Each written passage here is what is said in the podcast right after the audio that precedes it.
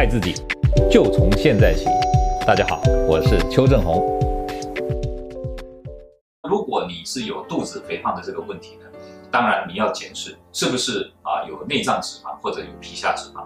怎么检测？其实有一个很简单的掐指试验，就是我们以前提到过这个婴儿肥的检测一样的。这个掐指试验呢，也可以拿来作为腹部的这个脂肪的检测。怎么检测？就是伸出你的拇指跟食指，然后夹住你腹部的这个皮下的脂肪，夹住。夹好以后呢，拇指跟食指的距离不要改变，这样把它拉出来，然后呢，看一下这个距离大概是几公分。举例来说，我刚刚夹夹住我的腹部呢，大概是三公分。那基本上来讲，如果这个距离是大于四公分，就代表说你有这个腹部皮下脂肪堆积的这个问题。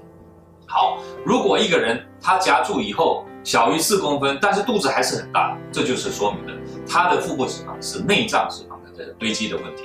好。不同的脂肪堆积有不同的解决方法。如果是皮下脂肪的话，当然我们会建议大家尽量呢能够啊一定要一样的是要靠热量的控制来减肥。